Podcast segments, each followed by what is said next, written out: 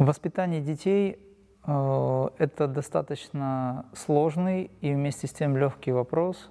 Почему? Потому что сложность заключается в том, что родители не знают, как детей воспитывать. А легкость заключается в том, что их не надо воспитывать, но нужно создать условия, при которых они не будут уходить от своей собственной природы.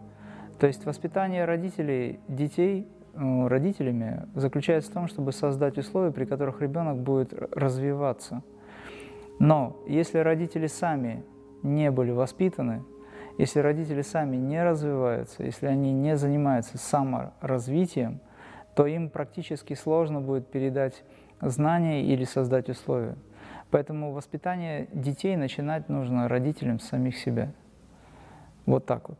Если, например, ребенку мы не хотим давать сладкое, а его балуют, этим сладким, и потом создают проблемы в жизни, да, и в конце концов через 10-15 лет ребенок скажет, а что же вы, э, дорогие любимые папа и мама, сделали так, что у меня с сосудами проблемы там, или с, еще с чем-то, да, с теми же зубами, они скажут, ну мы не знали, но есть же интернет в конце концов, сейчас уже есть, раньше его не было есть знания, есть возможности. Почему же вы, взяв на себя ответственность, скажем, создав да, эту новую вселенную в виде ребенка, вы не, по, не удосужились хотя бы элементарно узнать, как правильно его кормить, как правильно его баловать. Вот, поэтому баловать нельзя, конечно, да. Но при этом жестко запрещать тоже нельзя, потому что у ребенка есть программа познания, и он познает через пять органов чувств. Он сначала все тащит в ротик, потому что у него орган э, чувства вкуса развито, поскольку связано с материнским молоком, с принятием пищи. Плюс параллельно развивается слух, зрение и так далее. Естественно, ребенку надо познавать этот мир. Конечно, нужно отвинтить голову какой-нибудь кукле, допустим, да, потому что она отвинчивается.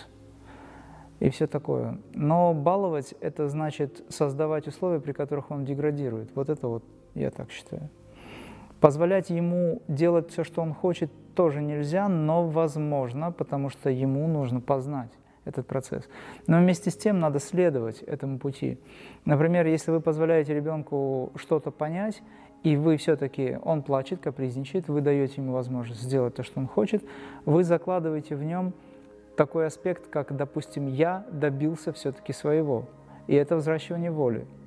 Но если он начинает этим манипулировать, то здесь нужно уже его переключать внимание на другие вещи и создать э, в нем понимание, что манипуляция это не очень хороший аспект. А очень многие мамаши сразу бегут, как только ребенок вякнет, что-то сразу они бегут на ручки, попросился, сразу взяли. То есть он, получается, выходит на уровень, что ему все дозволено.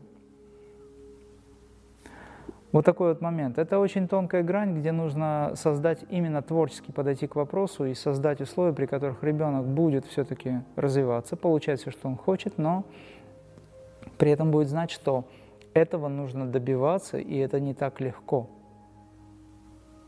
С другой стороны, это не должно быть сложным, потому что в этой жизни мы не должны совершать усилия, нам их создают.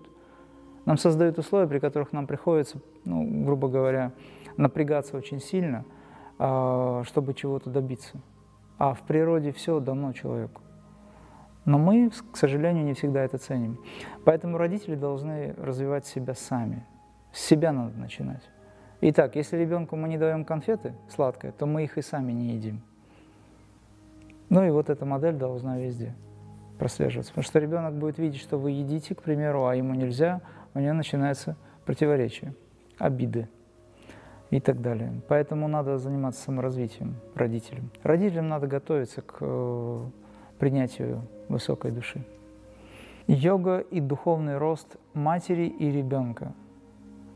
Вопрос, опять же, очень важный, потому что очень многие задают вопрос, можно ли заниматься практикой йоги во время беременности. Я отвечаю, что нужно. На собственном примере могу наблюдать, мог наблюдать, как моя супруга, например, когда вынашивала мою дочь, она до 8 месяцев выполняла пранаямы и выполняла практически все техники йоги. Но она не делала сложные асаны, потому что на определенном этапе сложные асаны уже невозможно сделать, но что-то возможно. Вот. Но в основном э, упор делался на психоэмоциональный контроль, то есть практика, которая связана с тем, что мы контролируем эти процессы, наблюдаем за ними, и это все, этому всему помогает пранаяма. Различные виды дыхания и гимнастика. Поэтому заниматься йогой очень важно. А, я, когда говорю о йоге, я не имею в виду хатха-йогу только. Конечно, упражнения там есть, их надо делать. Йога для меня это очень обширное понятие. Женщина, которая, допустим, вынашивая ребенка, готовит мужу, это тоже йога. Потому что в момент, когда она находится в процессе, она уже закладывает качество в сознание ребенка о том, как правильно относиться к своему супругу. Потому что ребенок может быть девочка, либо мальчик. Это очень важный момент. И, конечно же, очень важно, чтобы женщина, изучая все это, применяла это в жизни. Не просто знала об этом, а именно применяла. Чтобы она жила этим. Если человек занимается практикой йоги и вынашивает ребенка, то ребенок впитывает все эти качества, потому что он с матерью очень непосредственно связан. От отца он получил импульс и знания – и эти знания будут пробуждаться чуть позже. Но первое время, до нескольких лет, допустим, да, с момента, как он родился, он очень тесно связан с матерью, и даже само поведение матери на ребенке сказывается, сказывается внутриутробно и после рождения. Поэтому от э, мамы, будущей мамаши, очень э, во многом зависит, какой ребенок будет, когда родится, и какое сознание у него, будет ли он себя вести так, как она хочет.